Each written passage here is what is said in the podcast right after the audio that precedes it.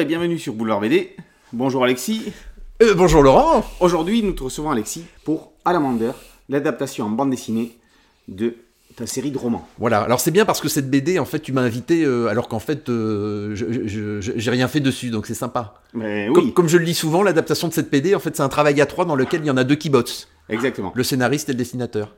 Et comme tu as une carrière très intéressante, c'est pour ça que j'ai choisi de te faire venir. Très bien. Alors, tu es romancier justement, spécialisé dans la fantasy.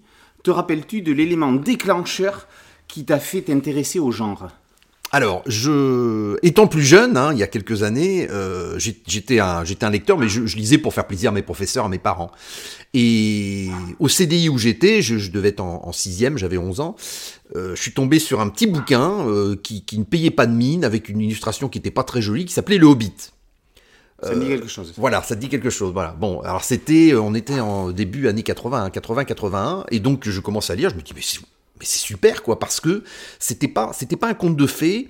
Ça s'adressait, euh, ça s'adressait à un public un petit peu plus âgé, si tu veux. On n'était plus dans du, une espèce de oui oui fantasy. On était, on était vra- vraiment dans quelque chose qui qui, qui avait un souffle, qui était épique, avec euh, et on sentait qu'il y avait du fond, il y avait un background, il y avait une richesse. Donc je, je lis ça, je suis conquis, et je vois à côté trois gros tomes. Il y en avait un, bleu, je crois, un jaune et un vert, sans illustration, euh, en aplat, tu sais. Et je, regarde, il est marqué Le Seigneur des Anneaux. Je me dis, tiens, ça a l'air d'être la suite, donc je tente. Et là, euh, alors là, incroyable, euh, euh, révélation, parce que c'était, c'était extraordinaire, c'était riche, c'était touffu, il y avait des peuples, il y avait des langues, il y avait des événements, enfin, des rebondissements, des grands méchants, des grands gentils. C'était une épopée complètement incroyable. Et donc je suis tombé là-dedans et je, je, je m'en suis jamais, euh, je m'en je m'en suis jamais sorti. en fait. Et, et à l'époque, Tolkien, ça disait pas de grand-chose à grand monde. Non, non, Tolkien, c'était, euh, c'était un, c'était un. Alors, il, il était déjà à l'époque, euh, début années 80, il était très connu évidemment dans le milieu anglo-saxon, surtout dans le milieu universitaire, puisque Tolkien c'était un universitaire. Mais en France, euh, non, non, c'était pas, il n'était pas du tout connu. C'est Christian Bourgois, me semble-t-il, le premier éditeur, qui, qui, qui a même pris un risque de, de, de traduire ça. Donc, euh, donc c'était, si tu veux, c'était une vraie découverte. On m'en avait pas parlé avant, je suis tombé là-dessus, euh, voilà, comme j'aurais pu tomber sur autre chose. Euh, dans le même CDI, je suis tombé sur du Lovecraft, tu vois, je suis tombé sur Dagon. Euh, Lovecraft, à l'époque, personne connaissait Lovecraft, donc je prends ce bouquin. Alors, je l'ai pas fini, hein, parce que vous aviez peur, j'avais euh, 10-11 ans.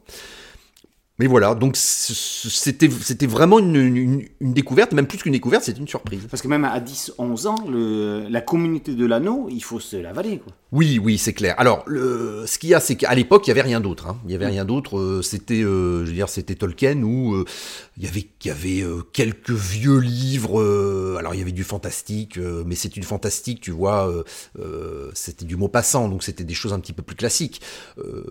Dans ce qu'on appelle vraiment la fantaisie, il y avait Tolkien et il y avait Robert Howard avec, avec Conan. Bon, Conan, moi je, je suis un fan de Conan, je trouve ça très bien. Mais Conan est quand même beaucoup plus simple dans la narration. Hein. C'est Conan, il y, a, il y a un monstre, il sauve la jolie fille. Alors, c'est de la Sword and Sorcery, donc pareil, c'est très épique, euh, bien écrit, très immersif. Euh, mais voilà, à part ces deux-là, il n'y avait rien d'autre. Donc, soit tu lisais du Tolkien et tu t'avalais, comme tu dis, un tome 1. Bon, moi, ça ne me faisait pas peur parce que, au contraire, plus c'était gros, euh, plus j'étais content, quoi. Parce que on était dedans, on avançait avec les personnages. Donc, on avait l'impression de suivre le- leur, leur- quelque part leur existence. hein. Euh, c'était un petit peu le- l'équivalent de, de, tu sais, des, des, des, des, des- des- des shows dans lesquels on, on, on- on filme la vie des gens, tu sais, en direct, tout, tout ces trucs un petit peu, voilà, un petit peu, un petit peu bizarre. Ben là, on était vraiment avec la communauté, donc c'était, euh, c'était, c'était, c'était extraordinaire. Alors à cette époque-là, il y avait aussi la mode des livres dont vous êtes le héros, qui faisait fureur. Est-ce qu'ils ont été déterminants dans ton adolescence? Alors oui et non, oui et non. Euh, je- J'en ai lu évidemment euh, pas mal, hein, euh, à commencer par le sorcier de la montagne de feu. Alors ça, ça a été, je pense, un jalon dans la découverte par le public français de de la fantaisie de manière générale. C'est-à-dire que ceux qui ne lisaient pas forcément des romans, euh, ils se sont plongés dans les livres dont on est les héros parce que, parce que, bah, encore une fois, voilà, c'est ludique, euh, on rentre dedans facilement, euh, on n'a pas l'impression de lire puisqu'on lit une aventure, hein, on Ouais. est le héros, donc on passe d'un chapitre à l'autre, d'un paragraphe à l'autre, donc euh, c'est une aide à la lecture. Après, j'en ai lu quelques-uns, mais comme j'étais pas très bon, euh, je finissais, j'arrivais jamais à finir, je mourais de telle façon, telle façon, telle façon, et en fait, ça ne, ça ne, ça ne créait pas, ça ne facilitait pas la projection dans le héros. Ah oui, mais il fallait faire comme moi. Moi, j'avais un petit carnet où je mettais tous les numéros des paragraphes, comme ça, je revenais en arrière quand je mourais. Il est très fort. Oui, une espèce de journal, oui, oui, un journal d'exploration, oui, oui, ce qui est effectivement une très bonne idée. Mais euh, voilà, moi, moi, je mourrais, si tu veux, euh, je préférais euh, lire les aventures d'un héros qui, voilà, qui est vraiment héroïque, il y a, il y a des rebondissements, il lui arrive des choses, et, et il, tire son épingle du jeu, quoi. Donc c'est- c'est plus flatteur pour moi de lire un roman plutôt que de lire un livre dont on est le héros. Mais ce qu'il y a de bien, c'est que le livre dont on est le héros a amené un lectorat à la fantaisie, a amené au jeu de rôle, a amené au jeu de plateau. En fait, ça, ça a été un petit peu, Exactement. ça a été une explosion. hein. Ouais. Alors, en 2008, paraît la première version du premier tome du cycle d'Alamander. Est-ce que tu as galéré pour te faire éditer? Oh oui, oh oui, oh oui. Euh, c'est de manière, de manière générale, c'est euh, difficile, voire très difficile de se faire éditer. Alors pourquoi? Parce que il y a énormément de, personnes qui écrivent, il y a énormément de personnes qui veulent se faire éditer. Et à l'époque, en 2008, euh, bon, Internet était déjà là, mais les maisons d'édition, il fallait encore euh, imprimer du papier. Or, à l'Amander, à l'époque, euh, bon, ça l'est toujours, mais c'était quand même, je crois que c'était une demi-ramette. Hein, donc, il fallait imprimer, il fallait envoyer chez l'éditeur. L'éditeur vous renvoyait une, une lettre type. Il vous disait, écoutez, Monsieur Flamand, on a bien reçu votre livre. N'attendez pas une réponse de notre part avant six mois, un an, quand une réponse arrivait. Donc, euh, oui, ça a été, euh, ça a été, ça a été galère. En plus, Alamander, c'est est assez particulier. C'est, bon, c'est déjà c'est de la littérature de niche puisque c'est de la fantaisie, mais à l'intérieur de la fantaisie, moi, j'ai, essayé de proposer un- une vision un petit peu décalée de ce, de ce qu'on peut lire en fantaisie, euh, des grands classiques. Et oui, quoi. on essaye toujours de faire quelque chose de nou- de nouveau qui n'a pas été lu. euh. Bah, moi, c'est ce, moi, c'est ce que j'essaie de faire. C'est-à-dire qu'à un moment donné, à tort ou à raison, je prenais un bouquin de fantaisie, je regardais la quatri- quatrième de couverture, je me dis, il y a des orques, il y a des elfes, ok, bon, mais ça ressemble beaucoup au bouquin que je viens de reposer. Donc, à un moment donné, la, la fantaisie ne me nourrissait plus parce que j'ai l'impression que c'était un peu les mêmes thèmes, les mêmes créatures, si tu veux. C'est comme si quelqu'un en science-fiction euh, faisait un bouquin avec des vers des sables et, et- et des Fremen sur une planète désertique, alors que ça a déjà été fait Ouais. Par euh, Frank Herbert, tu vois. Ouais. Euh, en science-fiction, il n'y a pas ça de, de reprendre les créatures toujours les mêmes, un peu comme un marronnier. En fantasy, j'ai l'impression quelquefois que les thèmes sont un petit peu fermés. Donc je me suis dit, arrête de râler et puis euh, prends-toi par la main, essaye de, de proposer quelque chose que, que, que- que tu n'as pas l'impression d'avoir déjà lu. Après, voilà, c'était en, en 2008. Depuis 2008, non, il y a eu beaucoup, beaucoup de fantaisie euh, originale, de, de grande qualité, euh, qui, que- qui, qui- qui- qui est paru, effectivement. Bon. Et, et est-ce que tu penses que le, le cinéma a aidé euh, l'explosion de la littérature euh, fantasy? Ah bah il y a eu quand même un, un coup de un coup de tonnerre dans, dans, dans le monde de la fantaisie, c'était l'adaptation du Seigneur des Anneaux. Ouais. Et, et en plus une adaptation que, que moi j'ai trouvé de grande qualité. Euh, quand j'ai vu euh, quand j'ai vu le, le- la communauté de l'anneau, euh, waouh. Il y a des scènes il y a des scènes que, que j'imaginais en tant que lecteur et qui, et qui étaient là et qui étaient qui étaient bien filmées.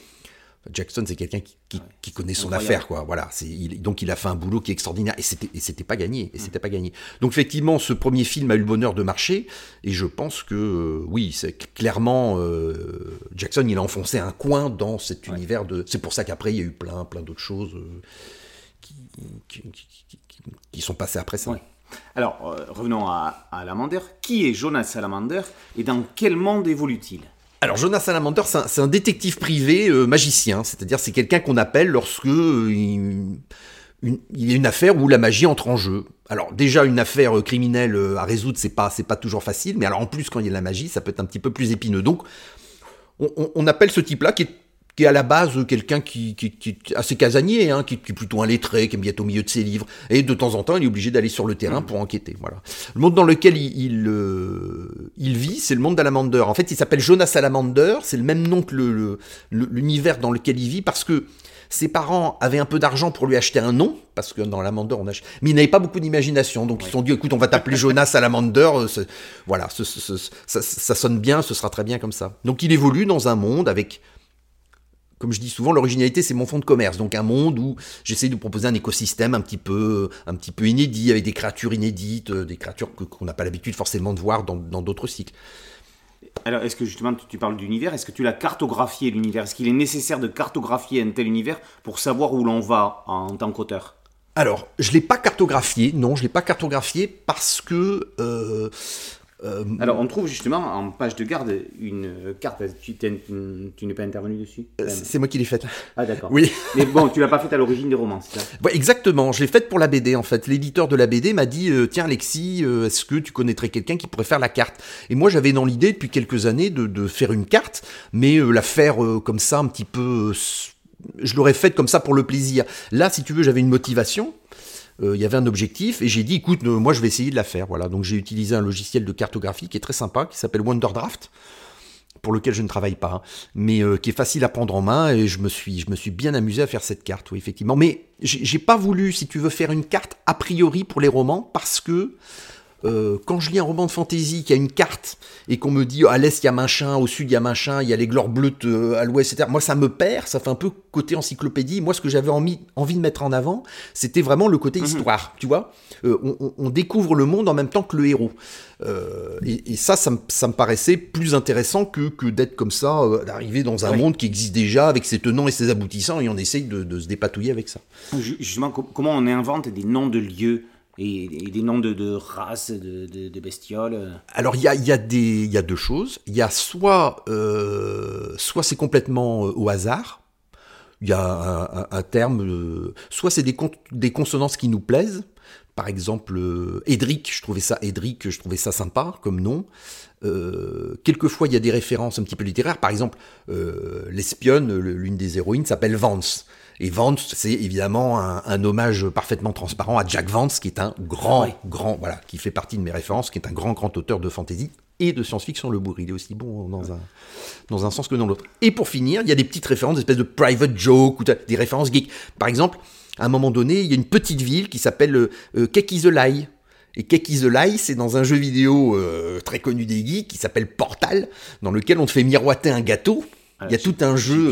Voilà, c'est- du second degré. Mais alors ça, c'est vraiment des références. Et puis des fois, il y a des, il y a des noms de famille de, de, de, de personnes que je connais, qui ont un nom de famille avec une consonance qui me plaît. C'est un, petit clin d'œil. Donc on, se- on, se, on, se, on se nourrit de tout. Donc, tu, tu- tu ne t'imposes pas de code particulier, quoi. tu pars un peu dans toutes les directions. euh. Oui, mais c'était le cas. euh, C'était le cas de toute façon pour Alamander. J'ai commencé à écrire. Je voulais me faire plaisir. C'est-à-dire, j'avais une idée. Je me, je me posais pas la question de savoir euh, euh, si j'avais envie de la mettre ou pas. J'avais envie, je, le- je- je le faisais. Alors, évidemment, faut respecter une certaine cohérence, mais euh, à un moment donné, il y a les dieux qui parlent ensemble. Je me suis dit, tiens, je vais, je vais, je vais. Les dieux, après tout, ils sont omniscients, donc ils savent qu'ils font partie Ouais. d'un roman. Donc pourquoi ne pas se faire plaisir et casser le quatrième mur? Donc voilà, c'est c'est- Alamander, je dis souvent, c'est un parc d'attractions. Ouais. C'est-à-dire qu'il y a, là, il y a plein de manèges, il y a un train fantôme, il y a un grand 8, etc. Alors, alors, on, on suit en parallèle deux histoires, l'histoire d'Alamander et l'histoire de Maek, qui est particulièrement tragique et violente. Euh, Présente-nous le personnage de Maek. Alors Mike, c'est un, c'est un petit garçon qu'on a trouvé euh, au sein d'un, d'un champ de blé un peu particulier parce que ce, ce champ de blé a été ensorcelé il y a des, des siècles par un magicien qui, qui les a ensorcelés pour qu'ils se récoltent tout seuls. Bah, ça, évidemment, ça n'a, on n'a pas eu le résultat escompté, donc ils, ils se sont élevés à la conscience et euh, ils se sont aperçus qu'ils étaient fauchés par des paysans. Et donc ils sont devenus carnivores. Donc en fait chaque épi a des, des- micro-mâchoires comme ça qui déchirent l'acier, c'est quelque chose d'assez horrible. Et donc il y a des paysans guerriers qui avec leur sueur et leur sang vont faucher comme ça ce, ce, ce champ. Et Maek un jour il est trouvé au milieu de ce champ, les épis n'y ont pas touché, donc il est adopté. Hein. Alors, ça se passe, précision que ça se passe pas à la même époque? Euh. Oui, il y, a- un jeu, effectivement, il y a un jeu entre Jonas d'un côté et Maek. Il y a un décalage, effectivement, au niveau de la chronologie. On s'aperçoit à un moment donné, bon, alors, est-ce que leurs destins sont liés? Sans doute, sans doute. Spoil. Mais on, on ne sait pas exactement euh, pourquoi. Et ce petit garçon, Maek, on s'aperçoit au bout d'un moment qu'il ne grandit plus. Voilà, il a, euh, il a euh, 11 ans, 12 ans, 13 ans, mais il a toujours la, la taille d'un petit garçon de 8-9 ans. Donc on commence à le regarder un peu d'as à l'œil, il grandit pas, il va pas pouvoir nous aider au champ, etc. Qu'est-ce qu'on va en faire? Et est-ce que il t'a fallu te mettre des limites afin que le récit reste à la portée de tous les publics? Parce qu'il y a quelques scènes qui euh, auraient. C'est assez violent, quoi, quand même. Hein, euh, Alors, euh, Tiens, voilà les. On voit les, les blés. euh. Les, fameux blés carnivores. Euh, alors violent, il euh, y, a, pas de, j'ai pas l'impression. Alors on m'a dit ah ben c'est gore. Alors gore, non, moi ça me paraît pas gore. Voilà, effectivement à un moment donné c'est un petit peu sanglant parce qu'il y a un combat, il y a des mhm. choses un petit peu. Mais euh, moi, j'ai l'impression que euh, c'est un peu pour, euh, moi je dirais à partir de ado, jeune adulte. Hein. C'est-à-dire qu'il n'y a pas. Moi, je, je, ça m'intéresse pas, si tu veux, de, de mettre du sang. Des, des, scènes de sang, ça m'intéresse pas, si ça fait pas avancer. Euh, scènes de sexe, ça m'intéresse pas du tout, parce qu'à décrire, c'est. À moins, à moins que, si tu veux, le, la sexualité soit un enjeu de l'histoire, je, préfère euh, suggérer les choses. Hein, Voilà, euh, je pense que les gens se font leur image eux-mêmes. Donc euh, non, moi j'ai l'impression que oui, bah il y a de la violence parce qu'un monde de fantaisie, de toute façon il y, a des, y a des guerres, il y a des guerriers, il y a de la magie, donc effectivement il y a, y, a, y a, des confrontations. j'ai la faiblesse de croire que ça, ça n'est pas que ça. moi j'ai remarqué que la partie mec, ça reste donc sérieux et tragique, et tandis qu'il y a de l'humour, il y a beaucoup d'humour dans la partie euh, euh, Jonas. Est-ce qu'au fond, l'humour et le second degré ne font pas partie des poncifs de l'heroic fantasy alors, euh, c'est marrant parce que j'ai un petit peu le, j'ai un petit peu le, sentiment contraire. C'est-à-dire que j'ai l'impression que la fantaisie, très souvent, est assez premier degré, euh, se prend le côté épique, héroïque. Hein. C'est-à-dire que quand on est un héros, euh, on fait pas poète poète quoi, tu vois. Oui. Alors j'étais peut-être un, grand lecteur de BD, j'ai peut-être été déformé par Lampfust. Ah oui, voilà. Lampfust est clairement de la fantaisie de, grande qualité. en fait, effectivement, c'est de la fantaisie, euh, c'est de la fantaisie où il y a une, bonne part d'humour. Au niveau des romans, je, n'en ai pas. Je ne connais pas énormément de romans où la fantaisie, comme ça, a un côté humoristique euh, assumé. À part évidemment euh, Terry Pratchett avec les Annales du Disque Monde, qui voilà, qui, qui, qui est très drôle. c'est de l'humour anglais très fin. c'est très très sympa. Euh, donc Alamander, si tu veux, se, se, démarquerait plutôt par rapport à, par rapport à la, la, la, la, grande masse des, des, des, romans fantasy, oui. Alors, je, précise qu'il n'y a pas que de l'humour dans la De temps en temps, il y a des touches, un petit peu d'humour, mais moi, je, ça, c'est des, petits pincés. Voilà, des petites. Moi, je voulais pas faire euh, de l'humour humoristique. Euh, je voulais faire de l'humour, comment dirais-je Je voulais faire une histoire avec de l'humour. Mhm. Voilà, je voulais pas faire une histoire humoristique. Alors, parlons maintenant des personnages de Pretzel. Qui est ce cet être qui a un, petit côté euh, gremlin s'énerver, euh, qui a aussi un petit côté fourreux, l'animal qui accompagne Pélis dans la quête de l'oiseau du temps. Bien sûr. Y as-tu pensé? Alors, euh, Ou est-ce que c'est Alors, j'aime beaucoup la quête de l'oiseau du temps. Je trouve que c'est super. Hein. Même chose, ça fait ça fait beaucoup pour pour un petit peu la diffusion, la découverte de la fantaisie en France. C'était de la fantaisie, c'était parmi les premiers, mais en plus, c'était vachement bien. Ah Donc, euh, quand tu as, voilà, quand as une création comme ça qui arrive, qui défend la fantaisie euh, de, manière euh, adulte, c'est très rafraîchissant. Alors, on se nourrit de tout. Donc, il y a certainement, effectivement, il y a, voilà, il y a la quête de l'oiseau du temps, il y a du Tolkien, il y a du Hobbit, il y a du, il y a du Pratchett, il y a du etc. Tout ça, ça se mélange. Et puis, on, quand, on crée quelque chose, on, ressort forcément, on est, on est toujours influencé. Un, auteur, comme n'importe quel créateur, fait feu de tout bois. Euh, film, série, euh, musique, etc. Donc oui, il y a certainement, il y a certainement, certainement un petit peu du fourreux, il y a certainement un petit peu du Gramis. Ce qui m'intéressait, si tu veux, c'était d'avoir... Et là, c'est une référence à Tintin. Moi, ce qui m'a toujours plu dans Tintin, c'est que Tintin fait des explications, il est pris dans des engrenages, et il, y, a une, il y a une tension, mais il y a le capitaine Haddock qui est là. Donc quand Tintin a des explications sur le côté un petit peu dramatique, il y a le capitaine Haddock qui est là, il, dort ou, il boit, il lui arrive quelque chose à côté, ce qui fait que, et Hergé disait, le capitaine Haddock, quelque part, il est là pour délester un petit peu le, lecteur qui n'a pas forcément envie de suivre l'intrigue de, Tintin parce qu'il est trop jeune, parce que parce qu'il y a beaucoup de textes, etc. Et je me disais que ce petit Redzel, qui bon, qui, est clairement abominable, hein, qui mhm. voilà, il est un peu cannibale, etc. Euh, il était là, si tu veux, pour une espèce de contrepoint à, à, Jonas, qui quand même, euh, voilà, qui est un professionnel, qui est sérieux, qui est un détective, euh, voilà. C'est le sale gosse. C'est le sale gosse, c'est le sale gosse. Et en même temps, comme Jonas, c'est quelqu'un qui, qui, qui, qui, est un petit peu sur la réserve, qui, n'est pas forcément très extraverti, euh, qui, a peut-être un petit peu du mal à communiquer avec ses contemporains. Mhm. Redzel est un petit peu son interface. voilà. Qu'il le veuille ou pas, d'ailleurs. Alors, on, dit souvent que adapter, c'est trahir. Que penses-tu de cet adage? Est-ce que tu as été trahi dans cette adaptation? Non, j'ai pas été trahi. J'ai pas été trahi. Non, non. Adapter, c'est trahir. Adapter, ça peut être enrichir. Et là, en l'occurrence, oui, oui, moi j'ai Bon, ça, je le note.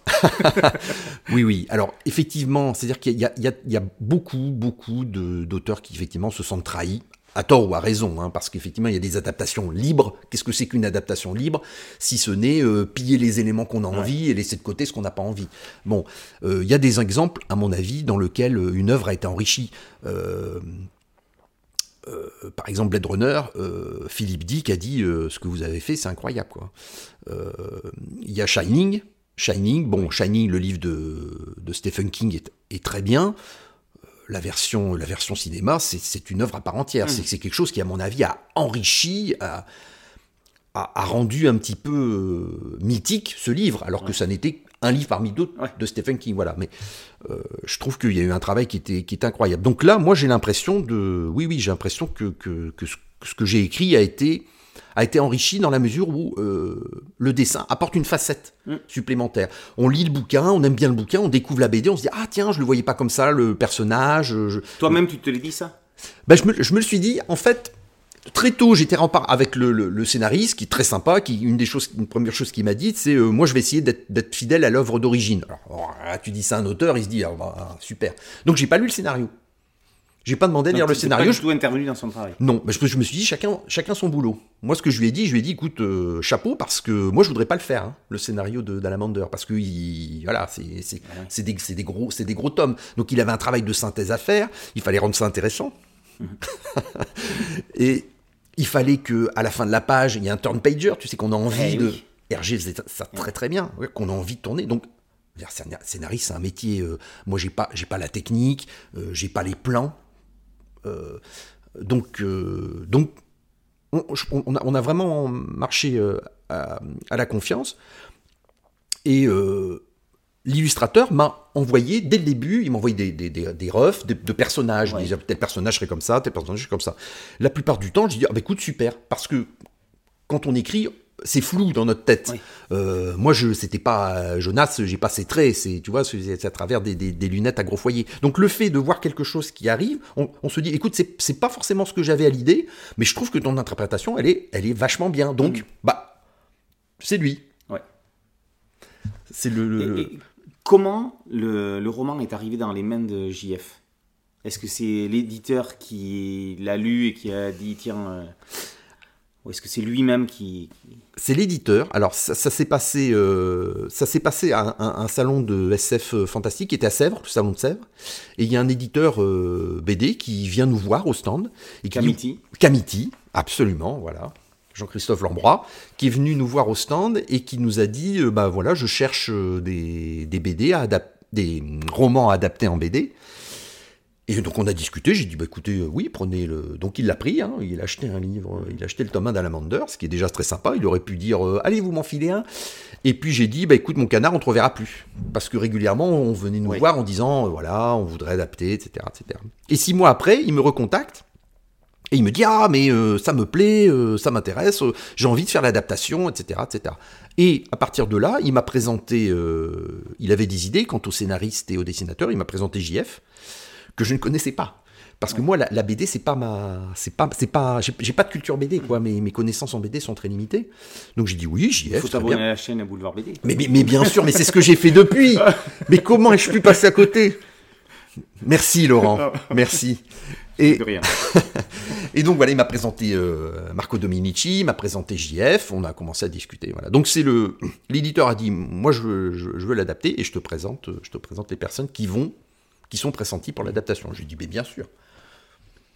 Et alors, on en a déjà dit deux mots tout à l'heure par rapport au, au dessin. Tu nous expliquais que. souris à la caméra. que Dominici euh, t'a envoyé les, les planches au fur et à mesure. Est-ce qu'il y a des, des personnages que tu lui as fait, euh, pas corriger, mais changer d'axe euh, Parce que peut-être que toi, dans l'histoire, tu sais ce qui va se passer plus tard et euh, il y a un physique qui correspond pas ou... euh, Alors oui, ça, c'est ça. On a beaucoup discuté. On a beaucoup discuté avec JF. Euh, de temps en temps, JF me disait alors euh, ce personnage, tu le vois comment? Est-ce que tu as une, est-ce que tu une, une, description? Donc ce que j'ai fait, c'est que j'ai envoyé à JF euh, les descriptions des principaux personnages, certaines scènes qui, qui pouvaient qui pouvaient être difficiles à mettre à mettre en scène, à dessiner. Donc, est-ce que j'ai repris? Alors, ça s'est fait au moment où, effectivement, Marco nous a envoyé des, des premiers jets pour les personnages. Donc, j'ai dit, lui, il est un petit peu plus grand, lui, il est un petit peu plus petit. Euh, mais de manière générale, 9 fois sur 10, il tapait juste. Hein. C'est-à-dire que euh, il, m'envoyait le, le, personnage, il disait Ah bah oui, voilà, bah c'est là. Donc, donc personne de grand talent. Ah oui. Euh, merci Marco, merci.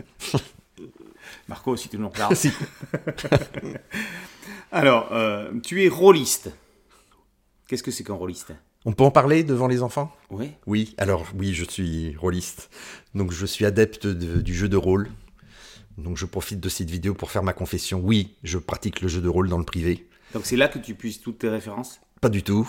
Pas du tout. C'était une activité coupable. Ah. Dans le jeu de rôle, c'est génial. Le jeu de rôle, c'est génial parce que parce qu'on vit des aventures, on les vit en, tant que personnage, on les vit soi. On peut faire ce qu'on veut. Il y a une totale liberté. Bon, il y a un maître de jeu hein, qui est là pour cadrer au niveau des règles et qui peut, il te dit euh, ce que tu peux faire, ce que tu, ce que tu peux ne pas faire, ce que tu, ce que tu ne peux pas faire. Mais si tu veux, le maître de jeu vous dit vous êtes dans une forêt, euh, la nuit commence à tomber, qu'est-ce que vous faites? Voilà. Il vous dit qu'est-ce que vous faites? Il vous dit pas vous faites un feu, vous êtes ici. Qu'est-ce que vous êtes dans la forêt? Donc super immersif. Je suis, merde, je suis dans la forêt. Il commence à faire nuit. Bon, bah, je monte à un arbre. Pas de problème. Euh, j'essaye de voir s'il y a la mousse du côté du nord ou est-ce que je peux ramasser du bois sec? Il te répond. Voilà. Donc, il y a, tu vois, comme c'est une espèce de ping-pong qui fait que c'est une activité qui est super riche. Alors, est-ce que je puise mes références? Je puise mes références dans le jeu de rôle, dans la musique. Euh, il y, y, a des albums de Michael Field instrumentaux qui, moi, me font voyager. Mmh. Ce sont des paysages sonores. Voilà. Euh, films, séries, etc. Donc jeu de rôle, oui. Euh, est-ce que je me suis servi du jeu de rôle pour écrire, pour créer? Non, pas forcément, pas forcément, parce que c'est pas la même démarche, si tu veux. Dans un roman, les personnages sont figés et on, est un dictateur dans un roman. Le, personnage, toi tu vas faire ça, toi tu vas faire ça, toi tu te mets comme ça devant, devant la caméra. Et l'acteur n'a aucune liberté. Alors que dans un jeu de rôle, le MJ propose la situation et ce sont les joueurs, ce sont les personnages qui vont faire l'aventure, qui vont créer leur histoire.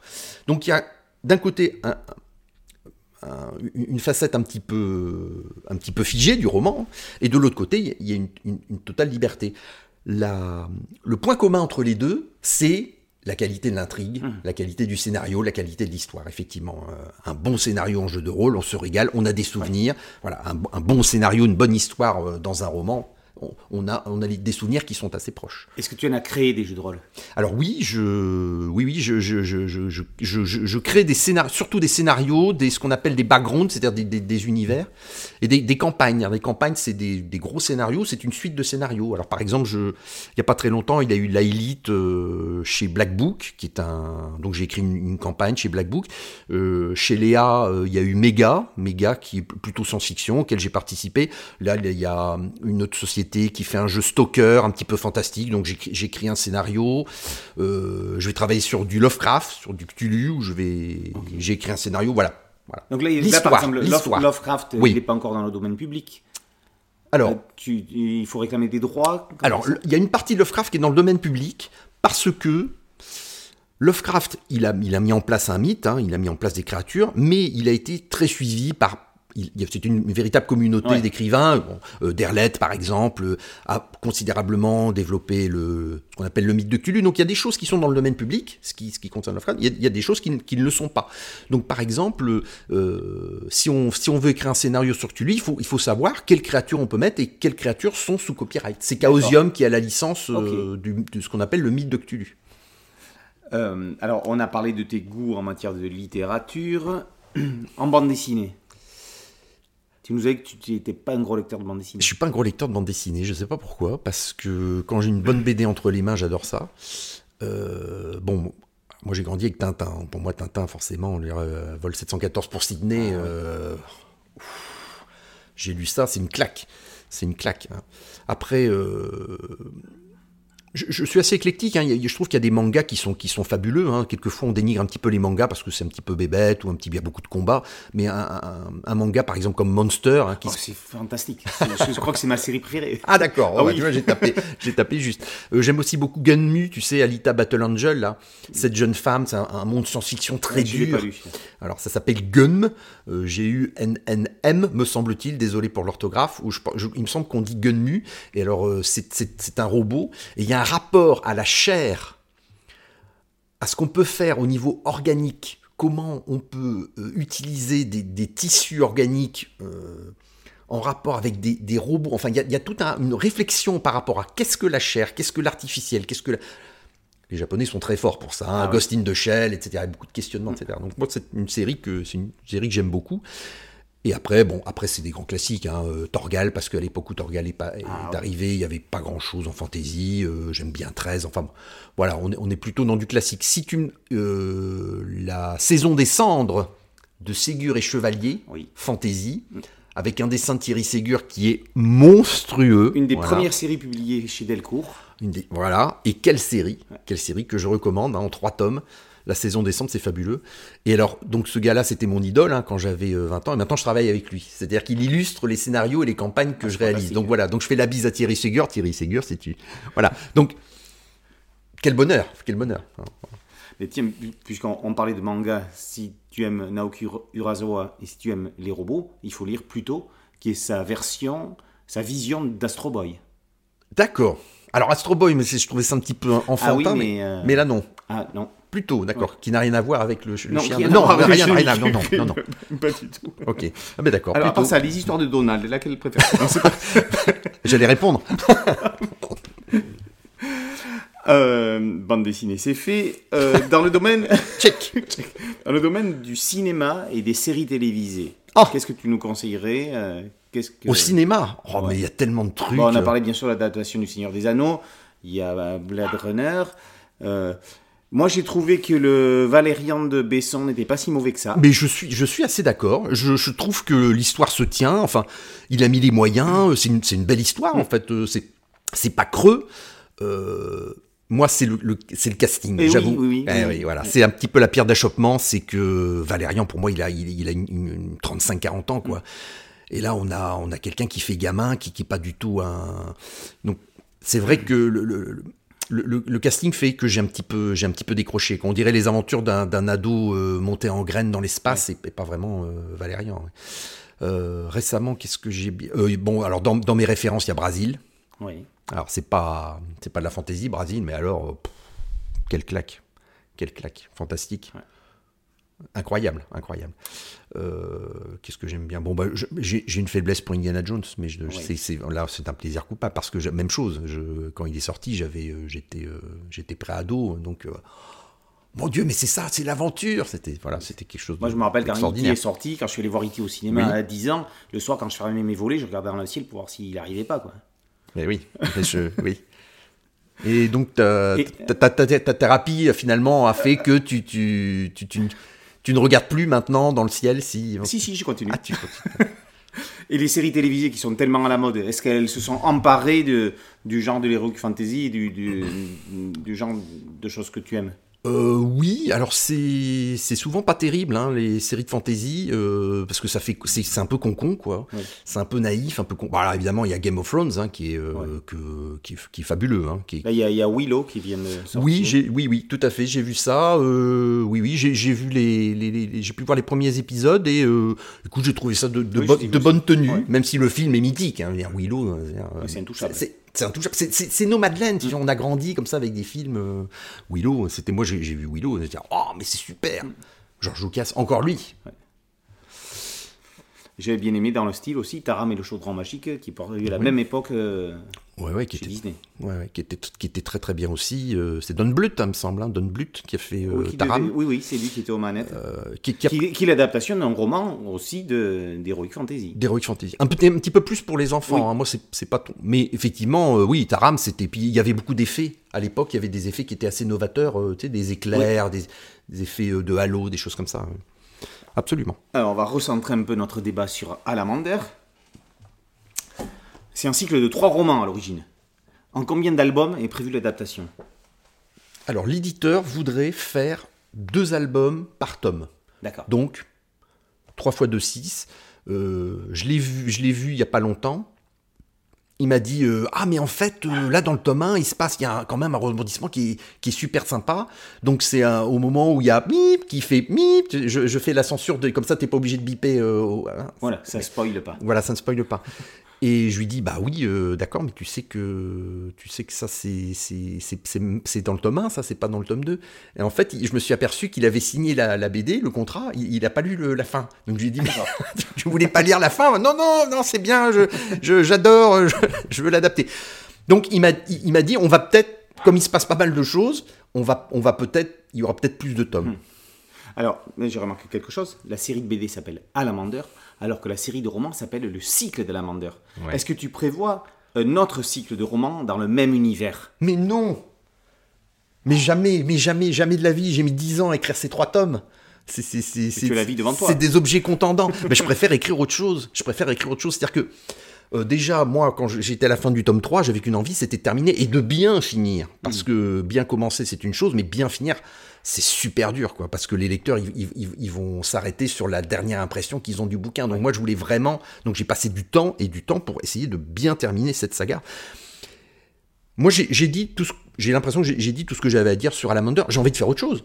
Là, par exemple, il y a un, un bouquin chez Fleurus qui est, qui, est- qui est paru, qui, qui est du fantastique, qui s'appelle Hôtel Parallèle. Tu vois, c'est un hôtel qui, qui te vend des univers de poche comme on loue des chambres. Oui.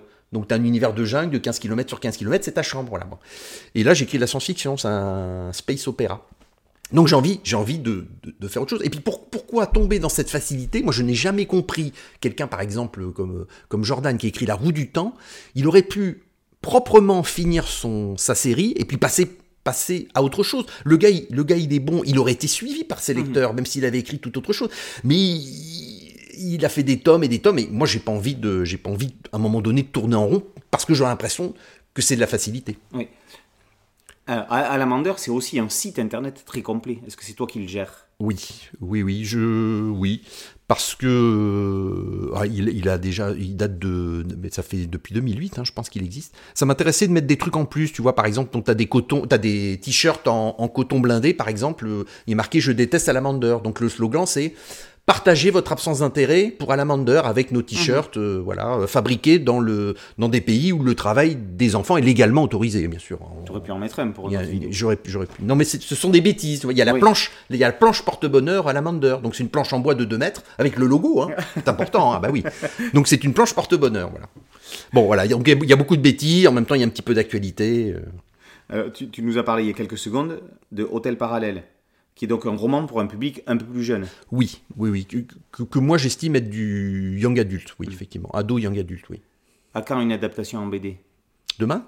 Demain? Bah, je- Est-ce que par exemple tu serais prêt là maintenant que Alamander est adapté en BD, BD à pousser toi-même des portes pour que Hôtel Parallèle soit adapté euh, euh, non. où tu laisses venir euh, Ouais, non, non.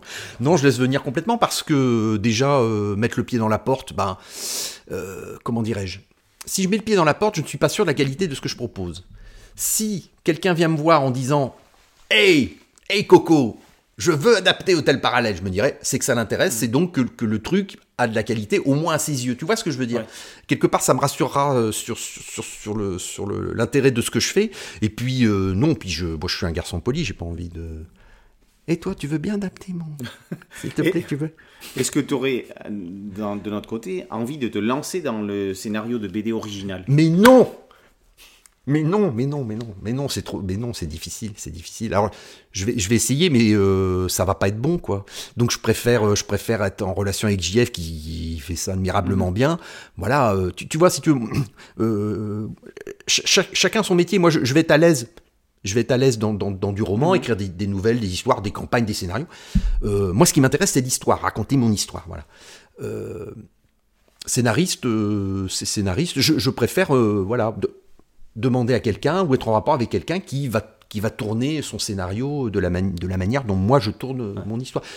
Je, je crois que j'aurais peur de, de déprécier mon histoire, alors que un bon scénariste va la mettre en valeur. C'est ce qu'on disait tout à l'heure. Alors quel est le prochain livre que l'on pourra lire euh, d'Alexis Flamand? Alors c'est un donc c'est un planète opéra. Donc que dans, dans la- encore dans la, dans la grande lignée de, du cycle de Chai, par exemple, de, de Jack Vance ou, des- ou de la planète euh, géante. Et donc on suit euh, des, ce qu'on appelle les anomalistes. Ce sont des gens qu'on envoie lorsqu'on découvre des failles. Tu sais, il y a des failles dans, quelquefois dans l'univers, dans la galaxie. Il y a, une, anomalie, une faille. On ne sait pas ce qu'il y a derrière. Euh, donc on les envoie. Et leur boulot, c'est d'aller voir ce qui se passe, où est-ce qu'ils atterrissent, et après ils reviennent, ils font leur rapport. Donc c'est des gens qui prennent des risques, et là ils se retrouvent, euh, ils se retrouvent euh, coincés quelque part. Il y, a, il y a- évidemment, il y a beaucoup de rebondissements. hein. Ça s'appelle Eden Fluid. Et c'est prévu pour quand? Et c'est prévu pour, je suis en train de le finir. Voilà. J'aimerais bien le finir euh, fin 2022. Alors pour une parution, je, je- je ne sais pas quand. C'est- un one shot, hein. c'est pas une, D'accord. c'est pas une série, c'est un one, c'est un, un bon, un bon, un bon pavé, je pense. Parce que j'avais envie, voilà, de raconter cette histoire. Euh, Il y, a, il y a un petit peu de, il y a un petit peu de pirates, il y a un peu de la technologie, euh, voilà. Eh bien, merci Alexis. Ben, en attendant, tous les flamandophiles pourront se jeter sur Alamander, adaptation bande dessinée, et sur la série de romans qu'on peut trouver, c'est paru chez qui? Alors, c'est paru chez Léa, chez Léa Édition. Et euh, c'est sorti il n'y a pas très longtemps, là, il y a quelques semaines, au livre de poche. Donc, il est disponible aussi en poche, On peut l'amener partout. C'est pas tant. Comme. Ouais, ben, merci Alexis, merci pour cet entretien sur Boulevard BD. Merci beaucoup, Laurent. Continue, c'est très bien ce que tu fais. J'aime beaucoup ce que, j'aime beaucoup ce que vous faites. C'est gentil, moi aussi, j'adore. Ça fait un peu platine 45 avec Oh, oui. Jackie, hein Pas des chiens, hein, c'est pas les, pas les des chiens. Alors, je mon gars. faire- je vais faire comme quand. euh, je vais couper, t'inquiète pas. Quand Ah, bah, Jean-Luc Jean-Luc Lahaye a présenté le disque de Barry White et qu'il a montré. Voici le disque de Barry White et que le disque il a volé. euh, D'accord. T'as pas la ref? Non, j'ai pas la ref. j'ai pas la- Je regrette, hein. Non, je regrette pas. Non, non, pas du tout. Non, ne coupe pas, ne coupe pas. Non, ça, je- je ça fait des chiens. Alors, mon gars, alors, mon gars, Laurent, tu- 3615 code Boulevard BD. c'est ça. Sur ce, merci beaucoup à tous et à très bientôt sur Boulevard BD pour une autre interview et des chroniques quotidiennes. Ciao Ciao.